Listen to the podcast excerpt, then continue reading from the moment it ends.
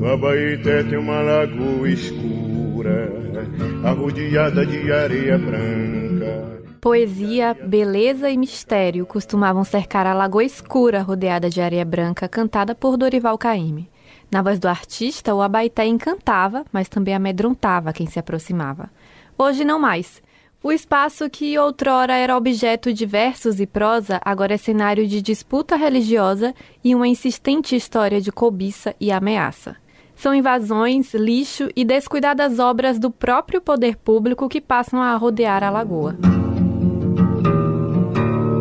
Nem tudo é novidade nessa história, nem mesmo a atual inércia do governo do estado e da prefeitura.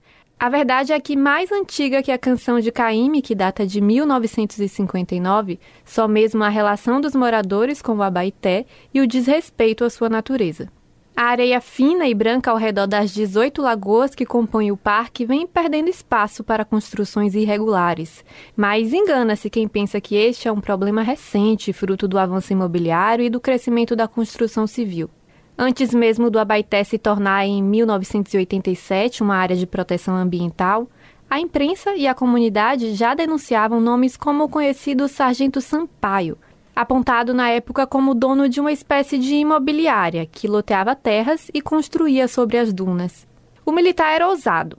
Em uma ameaça disfarçada de carinho, a sua arma chegou a tentar intimidar o então prefeito Mário Kertes, que era ferrenho combatente das invasões e ocupações na região. Uma folheada em recortes antigos de jornais do início dos anos 80 lembra um episódio em que o sargento alegava ter autorização da justiça baiana o judiciário, claro, desmentiu Sampaio e determinou a derrubada das obras. Hoje, os sargentos Sampaio se multiplicaram. Podem até ser discretos nas ameaças e negociações, mas não nos empreendimentos. Aos poucos, eles vão transformando as dunas em verdadeiros canteiros de obra. Em 2021, o jornal Metrópole teve acesso com exclusividade a uma série de fotografias aéreas assustadoras. Elas mostram muros já levantados, cômodos divididos e até uma via improvisada em meio às dunas e restinga. Moradores desconfiam que os novos Sampaios sejam dessa vez policiais militares e por isso vivem com medo de represália.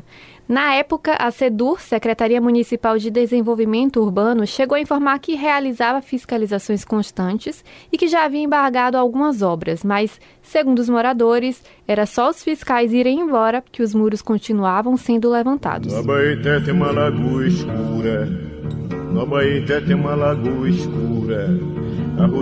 De areia branca. A areia branca, cantada por Dorival Caymmi, já é alvo de cobiça desde os anos 80, quando eram comuns flagrantes de caminhões retirando areia para a construção civil. Foi neste período que o Parque Metropolitano do Abaité foi criado em um decreto municipal pelo então prefeito Mário Kertes. O objetivo era justamente tentar frear o processo de degradação ambiental que crescia junto com o avanço do bairro de Itapuã e ameaçava a lagoa. Gestões posteriores acabaram frustrando o movimento e abrindo espaço para ações ainda piores. No início de 1983, por exemplo, a prefeitura, comandada por Renan Baleeiro, chegou a autorizar duas empresas a extrair e comercializar a areia retirada de regiões das dunas. Em troca, a prefeitura lucrava com impostos arrecadados.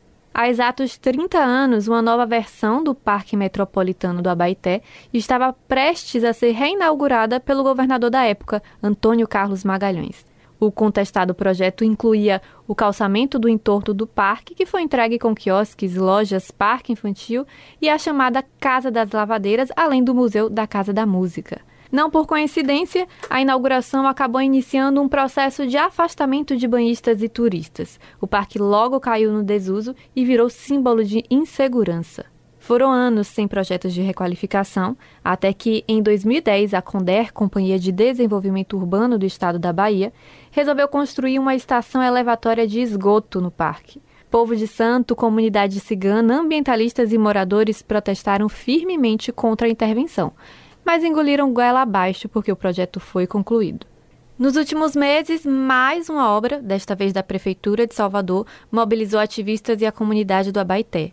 O projeto prometia a urbanização de uma área utilizada por uma instituição evangélica e acabou se tornando o clímax de uma série de conflitos religiosos.